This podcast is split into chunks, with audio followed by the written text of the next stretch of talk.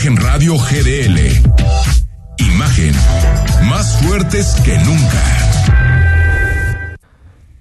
Son las 8 de la noche, comenzamos Imagen Jalisco. Bueno, la noticia política, la noticia bomba de este jueves, de este jueves 26 de agosto, es la salida de Olga Sánchez Cordero, la ex ministra de la Suprema Corte de Justicia, eh, quien llegó en su momento como un, diríamos en términos futbolísticos, un fichaje de lujo del, del gobierno de López Obrador, pues de haber sido ministra, haber encabezado temas muy importantes en la, en la Corte, llegó para encargarse de la política interna, para ser la secretaria de Gobernación, y doña Olga Sánchez Cordero sale hoy de la Secretaría de Gobernación, regresa a su escaño en el Senado de la República. Yo creo que con un paso mmm, de discreto para abajo de Olga Sánchez Cordero. Yo personalmente, conociendo su trayectoria, sabiendo quién es Sánchez Cordero, esperaba más de ella, esperaba que, que aparte, bueno, no, no es tan eh, normal que exista una mujer encabezando la, la Secretaría de Gobernación. Y sin embargo, se fue diluyendo, cada vez tenía mucho menos peso, se metía en asuntos relacionados con la justicia, con los derechos humanos, un poco en el tema de las amnistías, pero la función principal de la Secretaría de Gobernación es la política, son los acuerdos, la relación con los gobernadores, la relación con los alcaldes, con los partidos políticos, acuerdos parlamentarios, y el presidente de la República decide que Sánchez Cordero se vaya al Senado de la República y en su lugar llega el ex, bueno, todavía, todavía, aunque está ya por salir, el gobernador de Tabasco, Adán Augusto López, que será, ahora sí habrá un 1-2 tabasqueño en, la, la presidencia de la República, llega a la Secretaría de Gobernación, así lo anunciaba el presidente López Obrador, así se despedía de Olga Sánchez Cordero. Tengo el agrado de informar a todos los mexicanos que el día de hoy vamos a llevar a cabo unos cambios para el bien del país y para el bien de nuestro proyecto, la cuarta transformación de la vida pública de México. La licenciada Olga Sánchez Correo, cuando la invité a participar en este proceso de transformación, me dijo que su sueño era llegar al Senado y por eso la propusimos para ser senadora de la República. Bueno, eh, Olga Sánchez Cordero pasa, yo creo que con más pena que gloria, recordemos aquella grabación en donde aparece con el gobernador de Baja California, con Jaime Bonilla, en donde prácticamente dice que van a doblar a, al Poder Judicial con el tema de su polémica ampliación de mandato del empresario de Baja California, Jaime Bonilla. Recordemos también el penthouse y todos esos gastos difíciles de explicar Sánchez Cordero. Yo creo que una mujer con una trayectoria intachable en la Corte pasa por la Secretaría de Gobernación, pierde peso político y creo que también mancha buena parte de su trayectoria. Yo creo que el mensaje es claro, empoderar a alguien muy cercano al presidente, Adán Augusto es cercanísimo a López Obrador. Tan es así que cuando Morena no existía, Adán Augusto empezó la primera escisión del PRD, estando en el Senado de la República, para conformar en ese momento la bancada pejista, que no era Morena, era el PT en ese momento. Eh, había distintos, bueno, distintos personajes que están cercanos a la cuarta transformación. Por lo tanto, el presidente deja ir a Olga Sánchez y de alguna manera incluye a alguien muy de su confianza, porque necesita eso, pensando en un escenario que no es sencillo. Recordemos que López Obrador dice que tiene gobernabilidad, que tiene todo para sacar las reformas, pero las matemáticas no dicen eso. Las matemáticas lo que dicen es que López Obrador enfrentará un escenario parlamentario mucho más complicado y empieza a existir este fenómeno que han teorizado los politólogos de Estados Unidos que se llama el famoso lame duck, el pato cojo, que es que en la medida en que el sexenio pasa, el presidente va perdiendo peso, va perdiendo poder, por más que tengamos un presidente que es muy poderoso, pues de poquito en poquito va perdiendo poder. Ahí está el cambio. Se volga Sánchez Cordero, llega Augusto Adán, ese Adán Augusto, llega Adán Augusto López como nuevo secretario de Gobernación. Ayer nos fuimos a dormir, eh, estimado Rodrigo de la Rosa, con una noticia pues que a todos nos sacudió, ¿no? Nos informaba a la gente del gobierno del estado que había sido sustraída, robada de Soquipan, de este hospital en Zapopan, eh, general, regional, pues había sido robada una bebé recién nacida.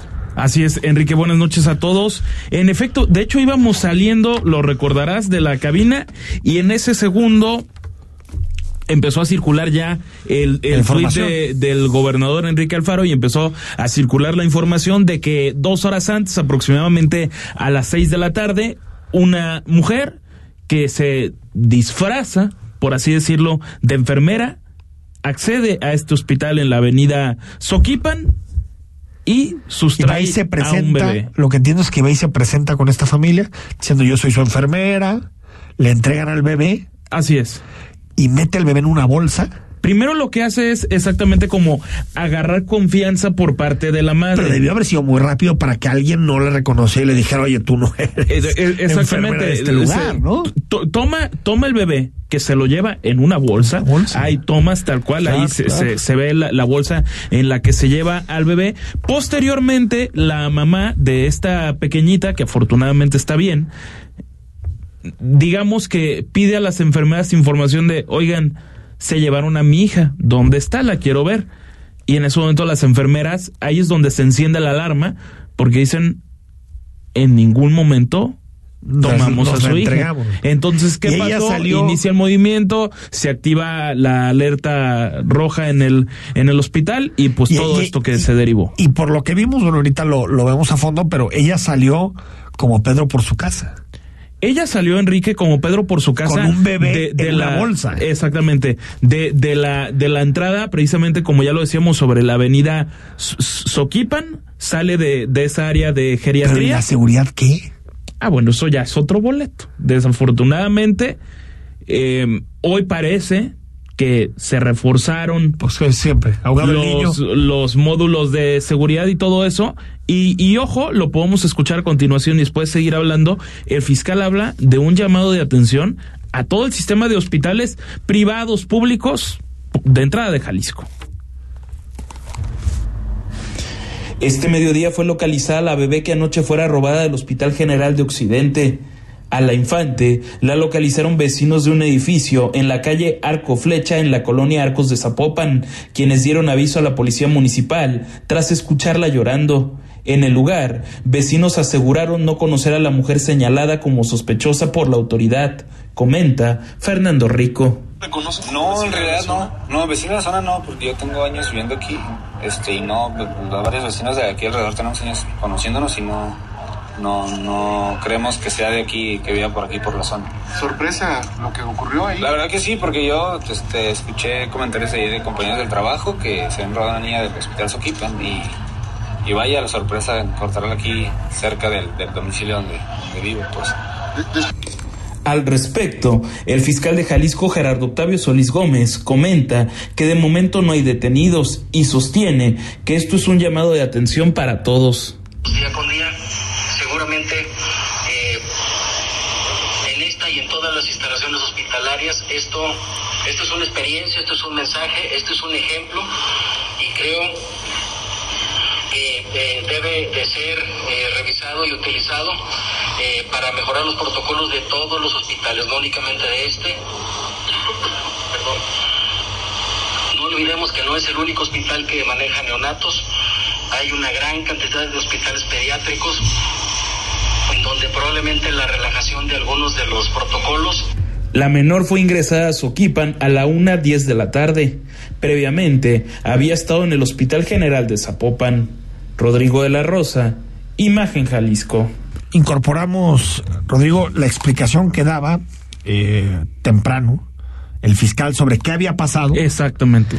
Qué había pasado y cómo esta persona se había disfrazado de enfermera. Sí.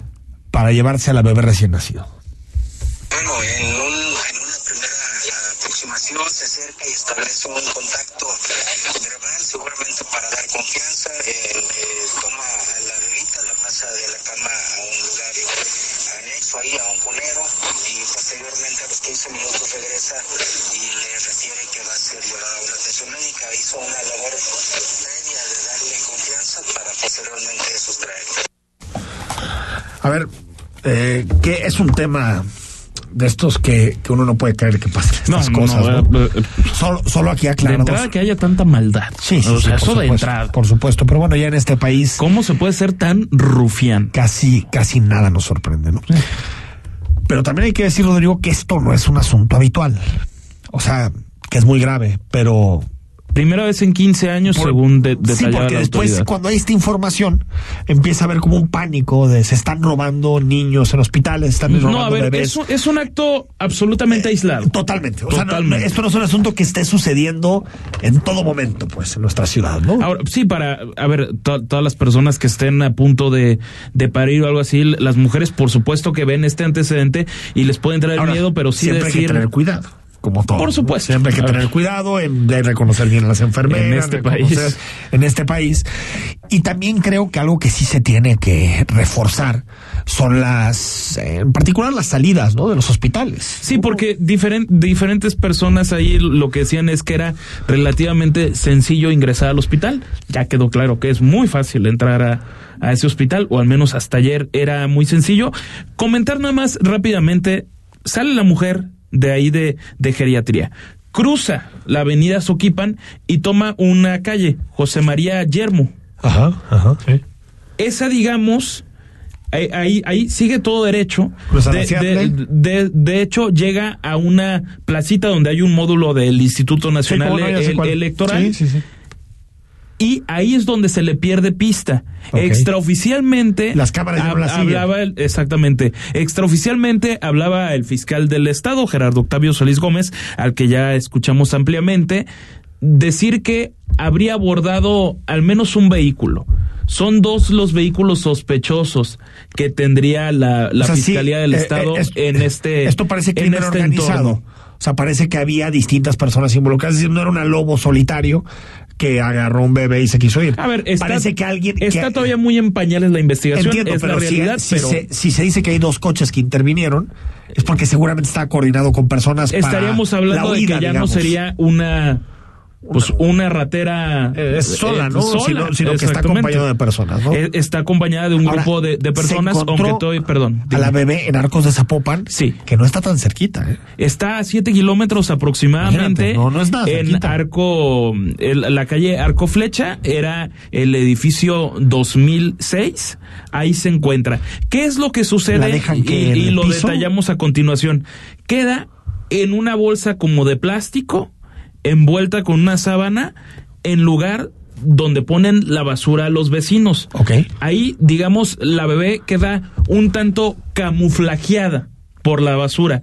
Esta bebita empieza a llorar y entonces al ya no parecerles normal tanto ¿Llanto? tanto llanto, Los vecinos una, reportan. una vecina sale lo primero que hace es levantar a, a la bebé y se da aviso a la autoridad de Zapopan que llega al lugar de los hechos y de inmediatamente esta pequeña fue trasladada, como ya lo, escu- lo- lo escuchábamos, a lo que le dicen el hospitalito. Al- al hospital municipal. mu- Muy cerca del, del centro de Zapopan, de la zona donde está la basílica. Lo, lo que se hace en este caso es una prueba de ADN a la pequeña y por supuesto a la mamá. Una vez que esa prueba de ¿Son ADN coincida, Sí. sea compatible, entonces se desactiva la alerta Amber que sigue vigente, vigente a nivel nacional.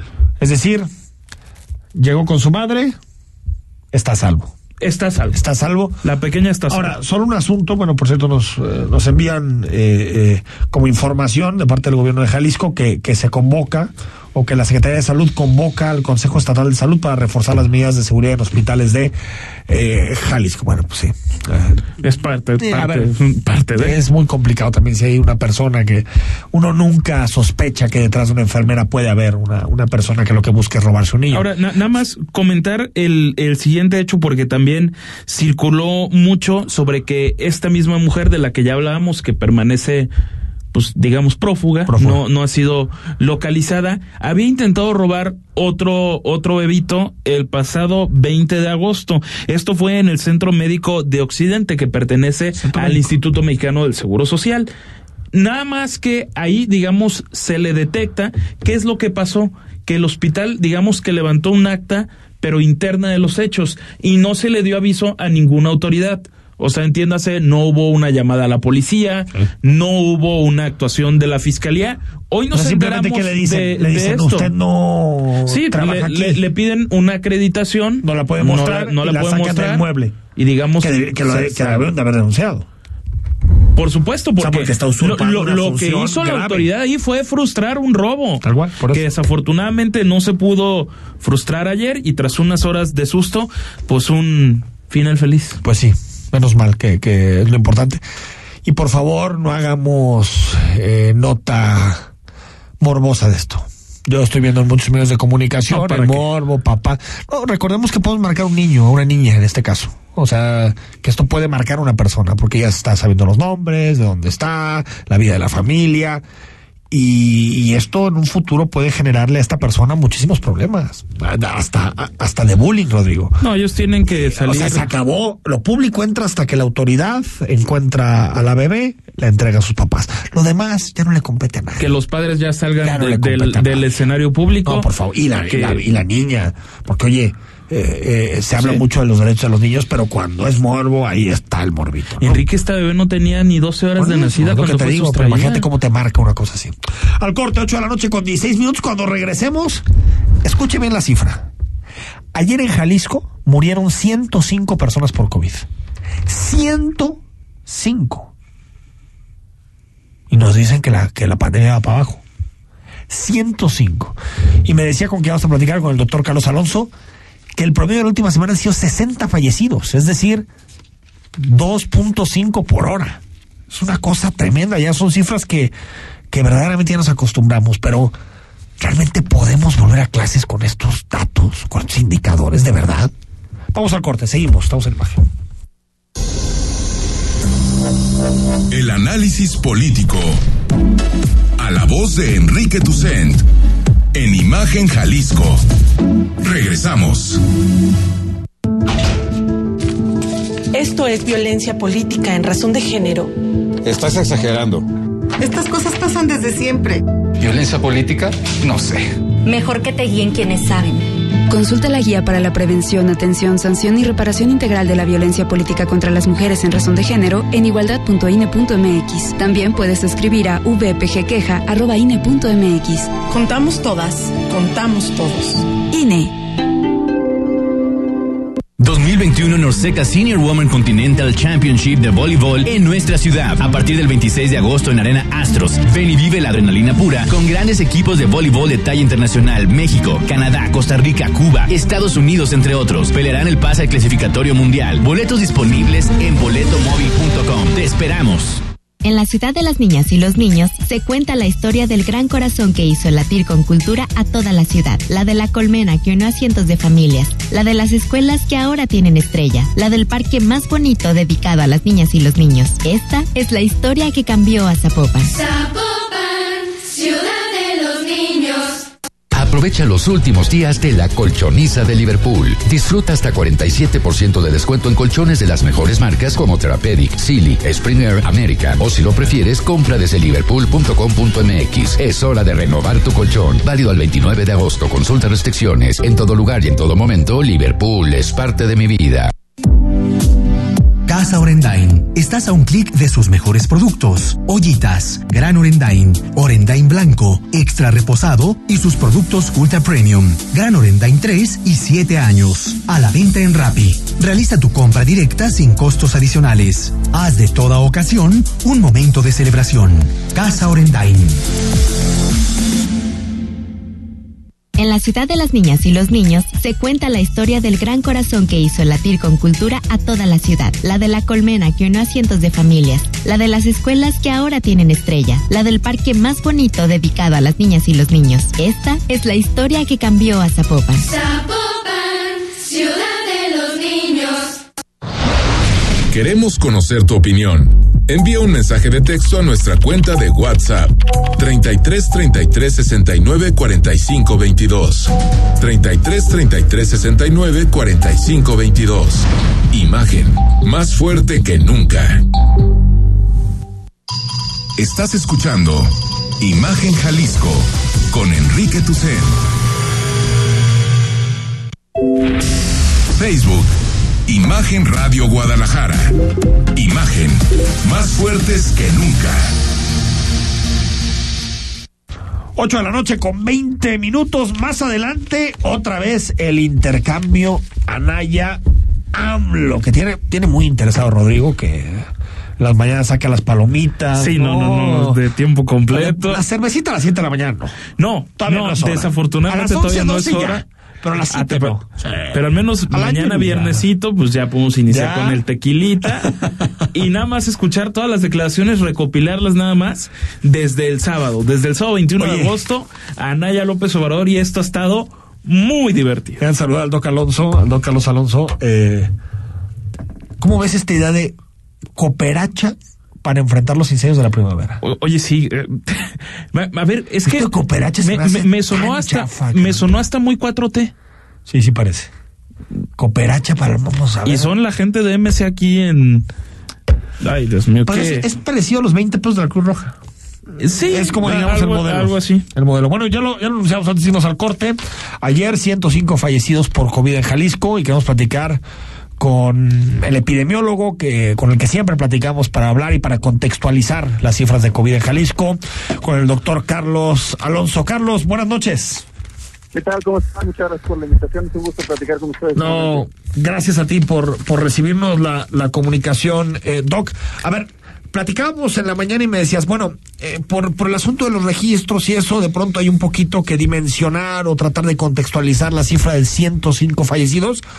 Pero la realidad me comentabas, Carlos, es que tenemos un promedio de 60 en la última semana, que no son pocos, ¿eh? Así es. El problema reside en que las defunciones que se notifican diariamente no son defunciones que ocurrieron el día inmediato anterior.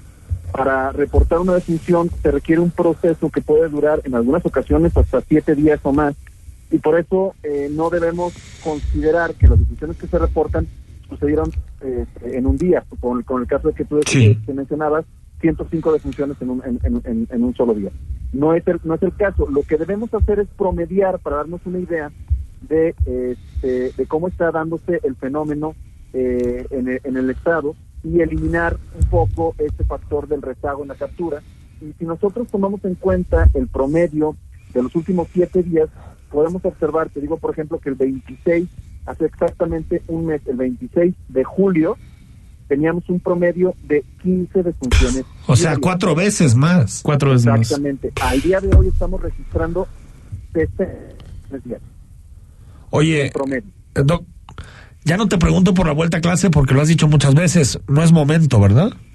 A mí me parece que, que- que es una situación complicada. Le- leí tu, tu, tu artículo y que publicaste hace unos días. Estoy totalmente de acuerdo contigo, Enrique.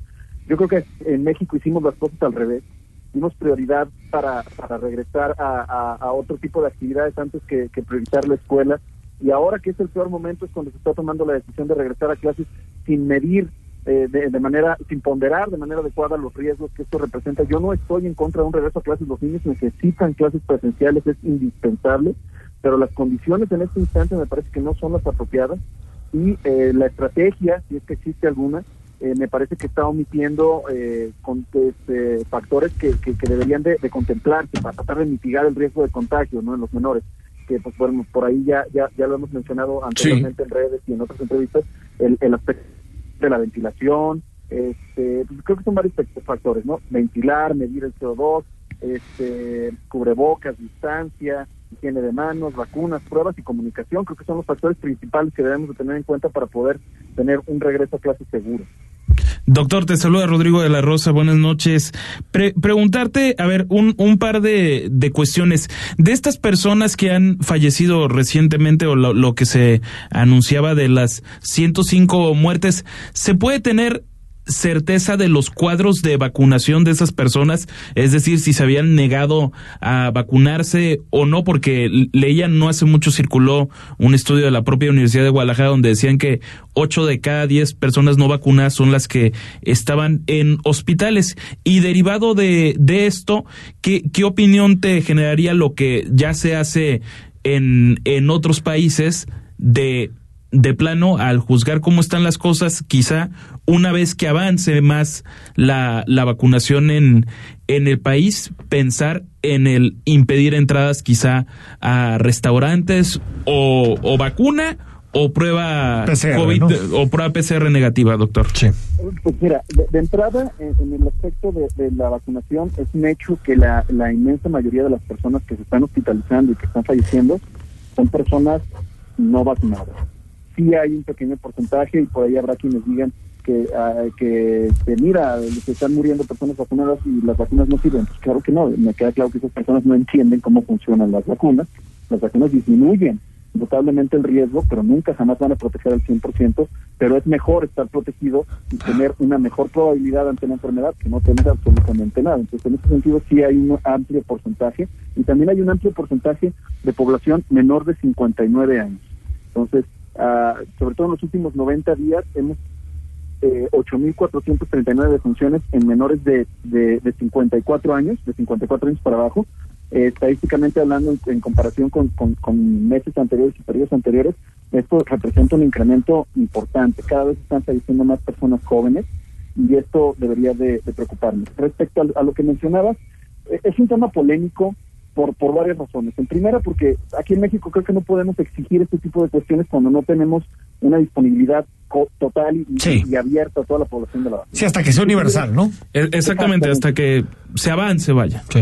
Claro, si todo el mundo tuviera acceso a la vacuna, entonces a lo mejor sí podríamos discutir estas, estas estrategias, pero para cuando lleguemos a ese punto, pues ya sabremos realmente si estas estrategias funcionan o no, porque lo veremos este, con base en lo que están haciendo pues, estos países que sí las están implementando. Hay que recordar que la vacuna no previene el contagio ni tampoco elimina el riesgo de que si nosotros estamos contagiados, contagien personas. Entonces, por ahí hay una falsa percepción de seguridad de que si yo estoy vacunado, puedo ir a donde quiera y no voy a contagiarme ni voy a contagiar sí. a nadie. Entonces, no son antivirales, sentido, vaya.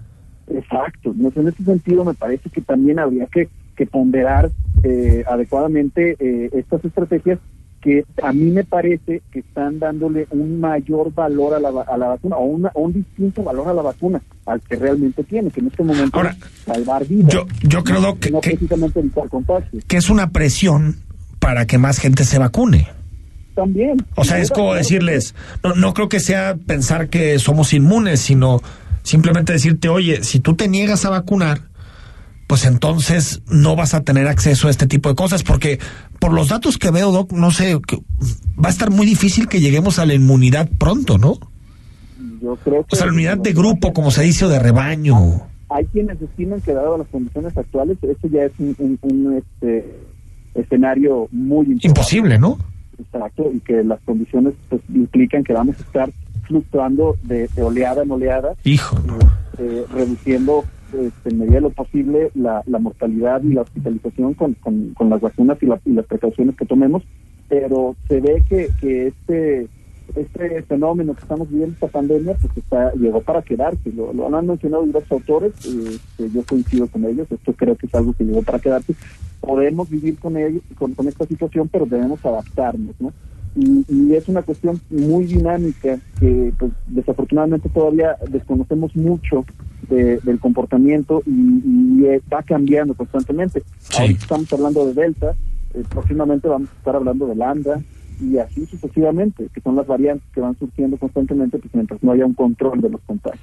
Doctor, ¿qué, ¿qué, implica si nos pudiera explicar, por favor, lo que sucedió en Estados Unidos ya con la autorización absoluta de la vacuna de, de Pfizer y eso qué, qué puede significar no solamente en Estados Unidos, sino a nivel mundial donde se acepta esta vacuna? Bueno, es la primera vacuna eh, en Estados Unidos y creo que en el mundo que se autoriza eh, este, completamente. Todas las demás vacunas están autorizadas eh, en, en, fase 3 en modo de emergencia. Ajá. Esto implica que la vacuna puede ser comercializada, que la vacuna puede ser aplicada libremente y que se ha demostrado fehacientemente la seguridad y la efectividad de la misma y que por tanto las autoridades sanitarias de Estados Unidos reconocen su este, utilidad y en teoría pues ya no ya no habría eh, ninguna restricción para que este, se pudiera comercializar eh, por cualquier particular. Entonces, en ese sentido, hay quienes estiman que eh, si las autoridades sanitarias de los países así lo permiten, esta vacuna pueda adquirirse directamente a Pfizer ya no a través de los de los, Ah, este, de los de los países ni de las autoridades sanitarias, sino este pueda adquirir las vacunas o vacunas de manera individual. Esto está por verse todavía, ya que la misma farmacéutica no ha comunicado nada acerca de la, de la comercialización, pero es uno de los este, de las implicaciones más importantes que, que se tiene. Y la otra, pues sin duda, fortalecer la, la, el- la sensación de seguridad acerca de las vacunas para que mayor población se vacune. Doctor Carlos Alonso, te mando un abrazo y gracias. Abrazo de vuelta. Gracias. Gracias, doctor. Ahí está, 8 de la noche con 30 minutos. Antes de irnos al corte, estuviste con los eh, manifestantes, Rodrigo. Así es. De la, de la colonia eh, es Mira, Eh, es Miramar, junto a otras 19 colonias. Que se manifestaron hoy a la altura del tutelar en el periférico. En ¿no? el periférico, bloqueando ambos, ambos sentidos. Lo escuchamos. Alegando que fue negligencia y no la basura, lo que generó las inundaciones de los días 24 y 25 de julio en Arroyo Seco. Vecinos de la colonia Miramar y otras 19 bloquearon el periférico a la altura del tutelar por espacio de una hora. Don Feliciano asegura que los apoyos económicos de la autoridad no son suficientes y a su parecer los han abandonado. ¿Cómo no se preocupan por la, colonia, limpiar los canales? Hay partes que está bien bajita. Cuando viene el agua, pues no, no, no cabe allí agua. Entonces, es la solución que tenemos, que, que, nos dé una buena respuesta, que levante el mono de contención para que quepa esa agua y que nos eh, ayude también con la construcción de las casas que están cuarteadas. Los vecinos accedieron a retirarse una vez que representantes de autoridades estatales y municipales les firmaron un pliego petitorio. Rodrigo de la Rosa, Imagen Jalisco. O sea, lo, lo que dicen los manifestantes es que no les han cumplido. Eh, exactamente, ellos hablan de que, a ver, si les llega, prácticamente todos coinciden que tenían un apoyo, El apoyo que económico. anunciaron el pero, gobernador eh, exactamente, pero para ellos el apoyo en sí sería, pues, digamos, que esas obras que ellos acusan estar inconclusas se, Se puedan ir concluyendo y entonces evitar lo que se puede dar año con año temen los, los propios vecinos. Y sí, es una, imagínate, ver el cielo y pensar que te puede cambiar la vida, ¿no? Cada que llueve es, es una Fue, incertidumbre re- tremenda. resultó que caótica obviamente la, la, la vialidad. eso es lo de menos, eso sí, es, es, es parte de, de que se ve, de que ellos sienten que se ven forzados a Totalmente. hacer esto finalmente y tras una larga ne- negociación se, se hicieron a un lado y se reabrió la circulación. Hubo algunos conatos de bronca muy aislados entre automovilistas y manifestantes. manifestantes, pero afortunadamente nada a mayores. Pues ahí está. Vámonos al corte. Cuando regresemos, hablamos con Cecilia Díaz Romo sobre el sistema estatal anticorrupción y le entramos a la polémica entre Ricardo Anaya y Andrés Manuel López Obrador. Está aquí en este debate de quién va ganando. Yo sostengo que los dos están ganando. Mira. Yo creo que los Yo- dos. yo creo Ahorita también, lo ¿eh? discutimos. Vamos al corte. Estamos en imagen. Sigue con nosotros. Noche de jueves. El análisis político. A la voz de Enrique Tucent. En Imagen Jalisco. Regresamos. 2021 Norseca Senior Woman Continental Championship de voleibol en nuestra ciudad. A partir del 26 de agosto en Arena Astros. Ven y vive la adrenalina pura con grandes equipos de voleibol de talla internacional. México, Canadá, Costa Rica, Cuba, Estados Unidos, entre otros. Pelearán el pase al clasificatorio mundial. Boletos disponibles en boletomóvil.com. Te esperamos. Soy Juan Carlos Guerrero Santos, coach de sueño. Orgullosamente presento mi invención, la almohada multisensorial Aroma Dreams. En ella duermes profundamente, desintoxicándote por su diseño, materiales y aromaterapia. Vuelve a vivir durmiendo con Aroma Dreams, una exclusiva de Eclos, Garibaldi 1793. En la ciudad de las niñas y los niños se cuenta la historia del gran corazón que hizo latir con cultura a toda la ciudad, la de la colmena que unió a cientos de familias, la de las escuelas que ahora tienen estrella, la del parque más bonito dedicado a las niñas y los niños. Esta es la historia que cambió a Zapopan. Zapopan, ciudad.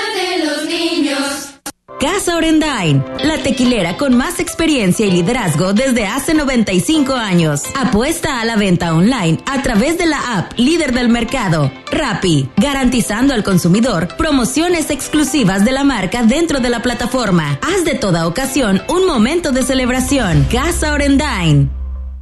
La CNDH tiene una deuda histórica con el pueblo de México y en la actual administración nos comprometemos a resarcir el daño cometido durante décadas de simulación y omisiones. Nuestro objetivo es claro, crear una cultura de derechos humanos y velar por la dignidad de las y los mexicanos ante los abusos del poder. Caminamos juntos en busca de justicia, verdad, memoria y reparación del daño a las víctimas de violaciones de derechos humanos. Acércate a nosotros. En la CNDH defendemos al pueblo. En la ciudad de las niñas y los niños se cuenta la historia del gran corazón que hizo latir con cultura a toda la ciudad. La de la colmena que unió a cientos de familias. La de las escuelas que ahora tienen estrella. La del parque más bonito dedicado a las niñas y los niños. Esta es la historia que cambió a Zapopan. Zapopan, ciudad. Las voces más importantes del análisis político en Jalisco, en un espacio para comentar, reflexionar y polemizar sobre los temas de tendencia a nivel local, nacional e internacional. Imagen, más fuerte que nunca.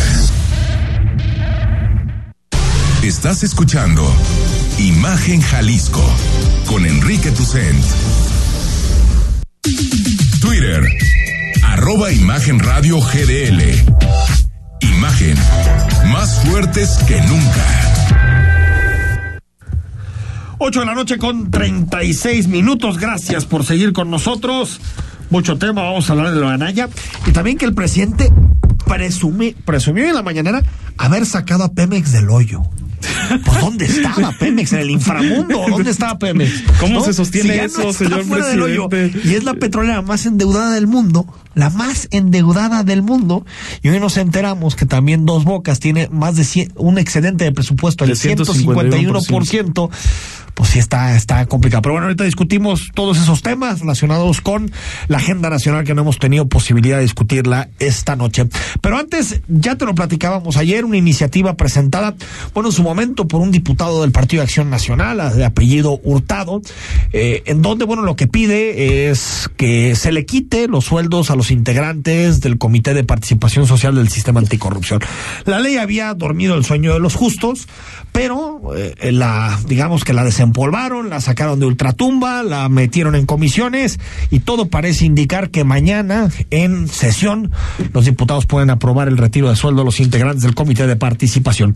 Y quiero conversar unos minutos con eh, Cecilia Díaz Romo. Ella es eh, coordinadora, integrante del Observatorio Ciudadano del Sistema Anticorrupción que ha venido dándole seguimiento a toda esta construcción del sistema anticorrupción en Jalisco. Ceci, buenas noches, ¿cómo estás? Muy bien, Enrique, buenas noches a ti y al auditorio. A tus órdenes. Oye, a ver, platícame, de, de qué ven en la iniciativa? ¿Qué les preocupa? Bueno, pues con mucha preocupación observamos cómo los legisladores se proponen, antes dice, pues lo vemos como asustar un fuerte golpe al diseño y a la estructura del sistema anticorrupción de Jalisco, quitando pues los honorarios a los integrantes para, supuestamente, o dicen que ese es su objetivo, garantizar la autonomía e independencia. Y eso, pues, Enrique Auditorio, es la mayor incoherencia y desatino que de verdad lo que se busca es el control efectivo y eficiente de la corrupción.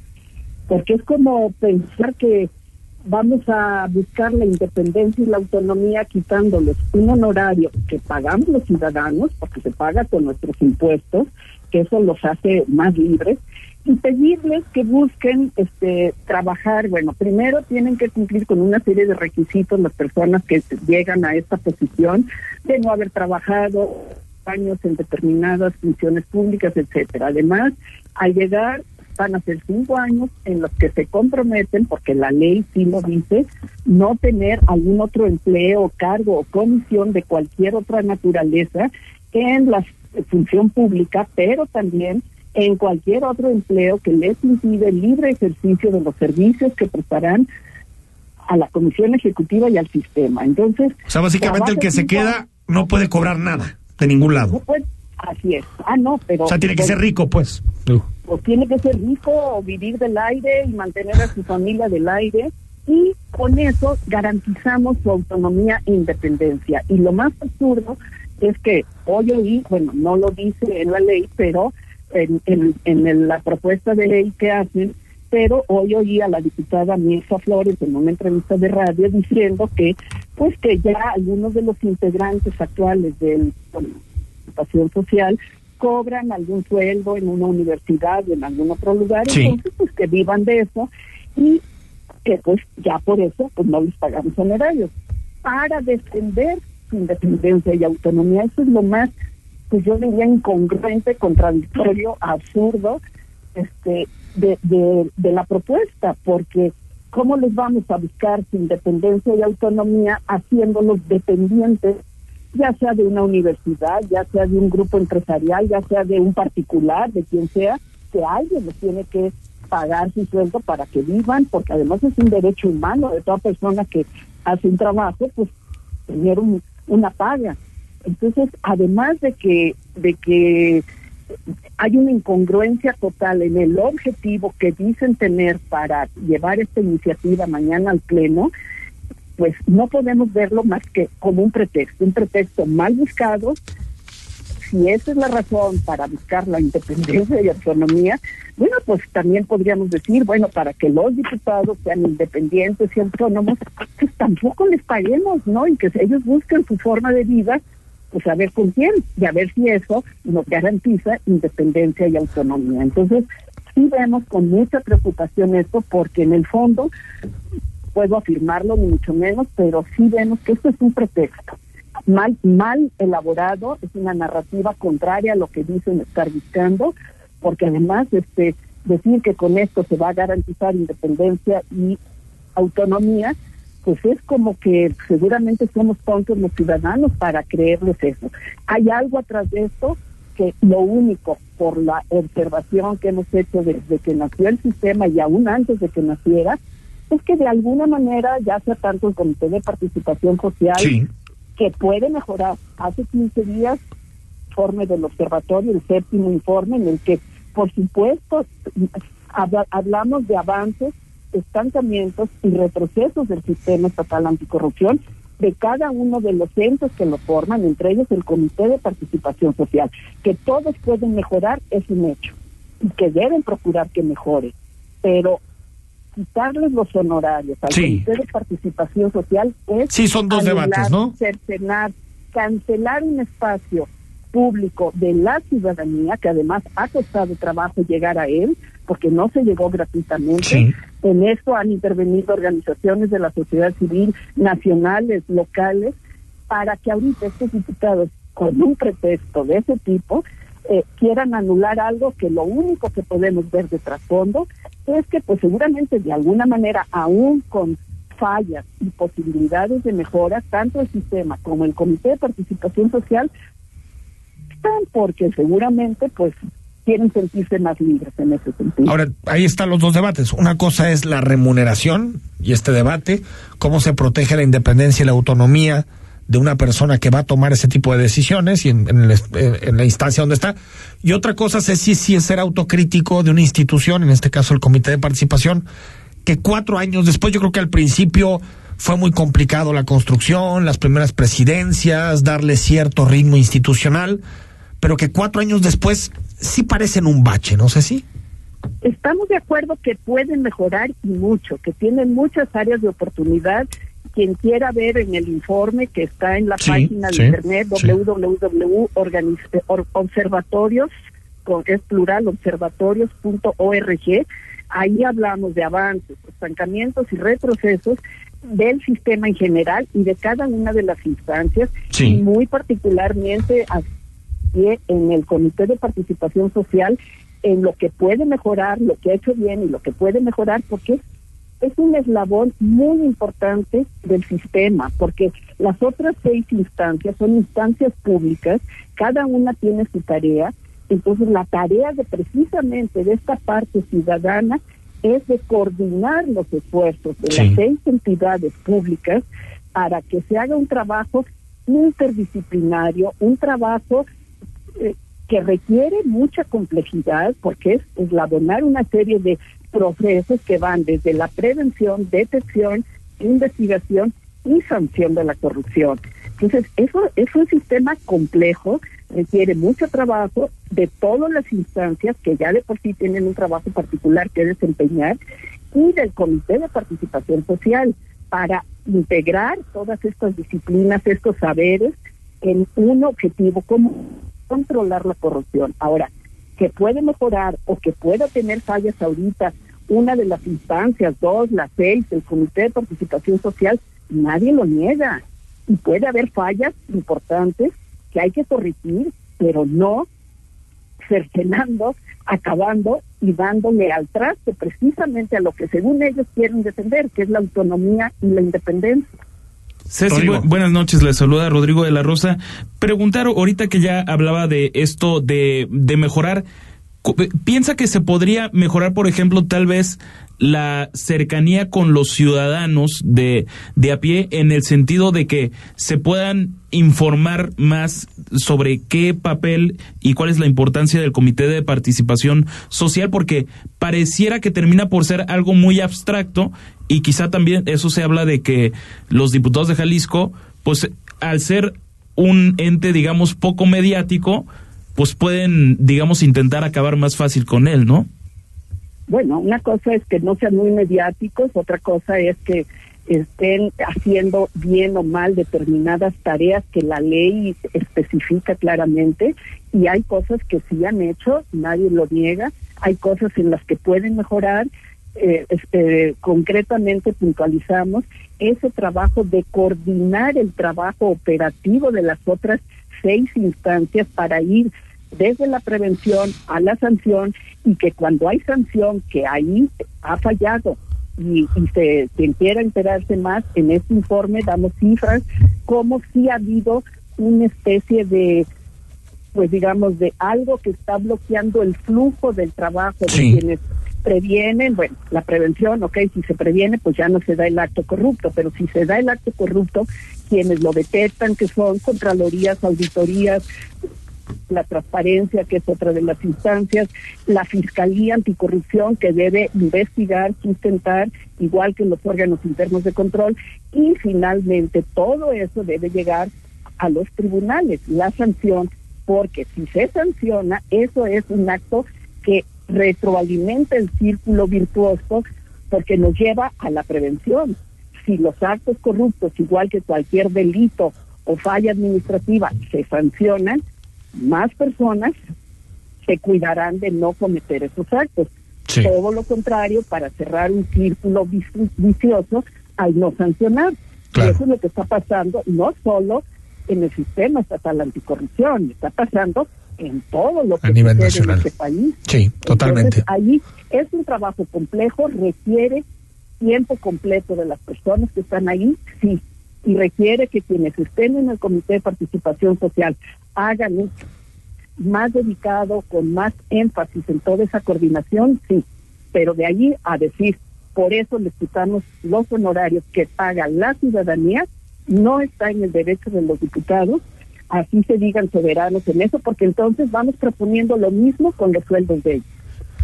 Cecilia Díaz Romo, como siempre agradezco tu opinión y mañana vamos a estar muy pendientes de lo que pase. Gracias. Así es, gracias. Gracias, buenas noches. Buenas noches a todo el auditorio. Ahí está. 8 de la noche con 48 minutos. Ahorita lo platicamos, porque también tenemos que hablar. No hemos hablado de Anaya, de López Obrador, no hemos hablado de nada de esos temas. Hoy la agenda local estuvo llenita de temas. Vamos al corte. Seguimos. Análisis político. A la voz de Enrique Tucent. En Imagen Jalisco. Regresamos.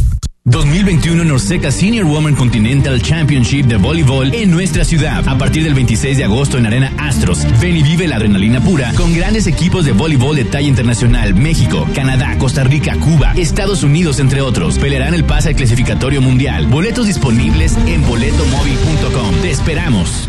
En la ciudad de las niñas y los niños se cuenta la historia del gran corazón que hizo latir con cultura a toda la ciudad, la de la colmena que unió a cientos de familias, la de las escuelas que ahora tienen estrella, la del parque más bonito dedicado a las niñas y los niños. Esta es la historia que cambió a Zapopan. Zapopan, ciudad. Dos personas muy diferentes encontrarán una amistad con el fin de recuperar a sus parejas. Algo la enamoró, ¿qué fue? Alejandra Barros, Tony Dalton, Prakriti Maduro y José Force protagonizan Ni tuyo ni mía, una comedia donde el feliz es para siempre puede tener fecha de caducidad. Sí, claro. Ahora en cines. En la ciudad de las niñas y los niños se cuenta la historia del gran corazón que hizo latir con cultura a toda la ciudad. La de la colmena que unió a cientos de familias. La de las escuelas que ahora tienen estrella. La del parque más bonito dedicado a las niñas y los niños. Esta es la historia que cambió a Zapopan. Zapopan, ciudad de los niños. La información debe ser actual y debe transmitirse. Tiene que llegar cuando se necesita. Imagen informativa con Patricia Rodríguez Calva. Domingos, 7 de la noche. Imagen Radio, poniendo a México en la misma sintonía.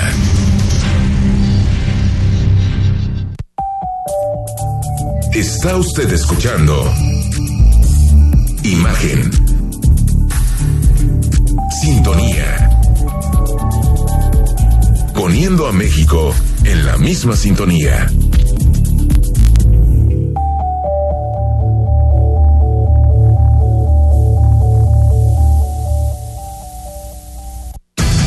Compartimos micrófonos contigo. Mándanos una nota de voz de no más de 20 segundos al WhatsApp 33 69 45 22 y escuchamos tu punto de vista durante el programa. Imagen, más fuerte que nunca.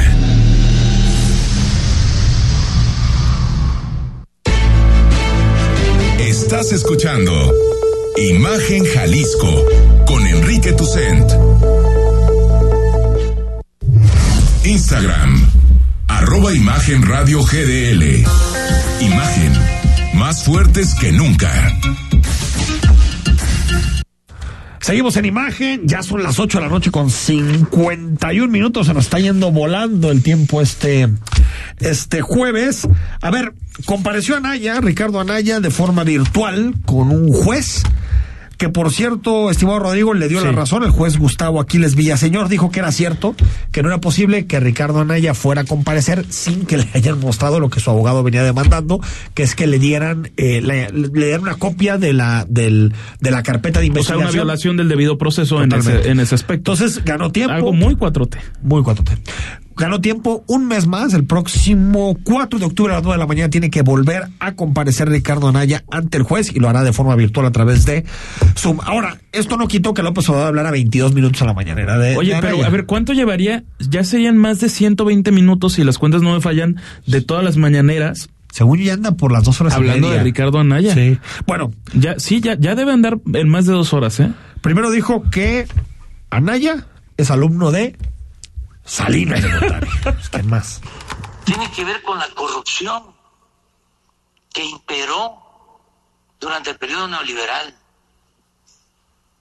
Pero Anaya es alumno de quienes empezaron con Salinas de Gortari con toda la política de pillaje. ¿Quién es el maestro de Anaya? Esto para los jóvenes y también para los que eh, no lo saben, porque es hasta ahora que se tratan estos temas. Los medios estaban totalmente controlados en México, con honrosas excepciones. Sí, es que, es que en México, es que en México nadie habla de Salinas, sí, sí, cierto. es que nadie en México, eh, tiene toda la razón. No es posible que sea tan mentiroso este favor, hombre, por el favor, presidente de México, no con, todo respeto. No critiques lo obvio, Rodrigo. En México nunca se ha hablado de la corrupción Salinas. Nunca. No, nunca. Esto empezó en 2018. En 2018 nos dimos cuenta del Fobaproa, de la corrupción de, de Carlos Salinas, de su hermano Sí, Ricardo, eh, eh, esa narrativa de Colosio. antes de mí la Nada. oscuridad absoluta. Los medios estaban Hoy, vendidos. Por, por, por el amor de Dios, medios, bueno, entonces, ¿qué, qué, cuál es el único medio que queda a consultar? El, es como López Obrador. El fue La Jornada. Para nosotros es como la caverna de Platón, ¿no? Nos mostró la, no, la bueno, luz al final del con- túnel. eh, Está Bueno, mintiendo. ver, completamente por supuesto, y- mintiendo. Y, y no, hace falta decirlo porque la gente lo sabe. Ricardo no- Anaya tenía nueve años cuando Carlos Salinas de Gortari ingresó al poder. Pero desde ahí estaba leyendo sus textos y todo. Bueno, eh, lo que sí es que Anaya le respondió diciendo que le preocupa la salud mental del presidente. No sé ustedes, pero a mí ahora sí ya me está preocupando la salud mental de López Obrador. O sea, el mentiroso compulsivo que tenemos en Palacio dijo ahorita hace unos minutos en la mañanera que Carlos Salinas es mi maestro. ¿Saben qué era yo cuando Salinas entró de presidente en el 88? Yo era un niño de nueve años. Es un señor al que jamás he saludado en mi vida. De veras que ya es preocupante tu salud mental, Andrés Manuel. Yo creo que, a ver, Ricardo Anaya está ganando porque está en un tete a tete con el presidente. Ah, va- a quedar como San eso- Ricardo Anaya. Por San eso, Ricardo Anaya. En un México. Cuando de, de santo no tiene mucho. Pues no sé, eso lo definirán los jueces. Ah, bueno, pero todo parece indicar que no. Bueno, pero eso to- todo, parece indicar. No, no corresponde Después, en este momento. Recordemos que cuando lo de las bodegas también era Riquín, Canallín, y después Riqui, Riquín, la Canallín. fiscalía dijo que no, que no había nada, que no había encontrado ningún argumento, y la fiscalía del peje, por cierto. Bueno, eh, eh, uno, Ricardo Anaya está ganando tete a tete con el presidente. Muchísimo. Eso es ponerlo como el adversario, como la oposición. Es, para él gana mucho. A ver, si después de una condena de 20 años, pues todo lo que ganó a la basura. Y segundo, creo que López Obrador hablar de estos temas le interesa más que hablar de todo lo demás. Por supuesto. Y como ya lo decíamos ayer, si se comprueba o si hay video de Ricardo Anaya recibiendo 6.8 millones de pesos, en ese momento se, Se acabó acabó, la carrera política. la política para Ricardo Anaya. Se acabó la carrera política. Se acabó. Mañana ya es viernes, día de cervecita, de tequilita, de lo que sea. De frasecitas de la semana. pero a las 8 de la noche, bien acompañado, nos puede sintonizar aquí en Imagen. nos puede escuchar con cerveza en mano. Sin ¿Por qué ninguna no? bronca. Soy Enrique Tucer, Rodrigo de la Rosa, gracias. Gracias, Enrique. Buenas noches. Hasta mañana, a las 8. Escucha Imagen Jalisco con Enrique Tucent de 8 a 9 de la noche 93.9 FM Imagenguadalajara.mx Imagen más fuertes que nunca En la Suprema Corte, la e-justicia llegó para quedarse. A través de Internet y con firma electrónica, se pueden promover todos los asuntos de la competencia de la Corte. También, dar seguimiento a los juicios de amparo, consultar expedientes y recibir notificaciones desde cualquier parte del país. Busca la aplicación móvil Firel para dar de alta tu firma electrónica. Mayor información en www.scjn.gov.mx. La justicia digital es una realidad. Suprema Corte, el poder de la justicia. Imagen Radio, ahora para todo México. Lleva su programación a la televisión abierta, en el canal 3.4 de televisión abierta. Imagen Multicast, la mejor información, con la mejor tecnología digital de la televisión en vivo y a todo color. Con los reconocidos comunicadores de Imagen Radio, Imagen Multicast. Canal 3.4 de televisión abierta, poniendo a México en la misma sintonía. Habla Andrés Manuel López Obrador. Dijimos que íbamos a atender a los jóvenes y cumplimos. Cuatro millones de estudiantes de preparatoria tienen beca. 400 mil estudiantes de nivel universitario de familias pobres reciben 2.400 pesos mensuales. Un millón ochocientos mil jóvenes están trabajando como aprendices. Hechos, no palabras. Tercer informe. Gobierno de México. Escucha la voz más saludable de México. Etel Soriano. En Bien y Saludable. A las 15 horas. Por Imagen Radio. XH SC 93.9 MHz con 200.000 watts de potencia. Transmitiendo desde Avenida Rubén Darío 746 tercer piso, Colonia Lomas de Guevara, Guadalajara, Jalisco. Código postal 44657. Imagen. Poniendo a México en la misma sintonía. Imagen. Sonido. Sintonía. Nuestro sonido es Imagen Radio.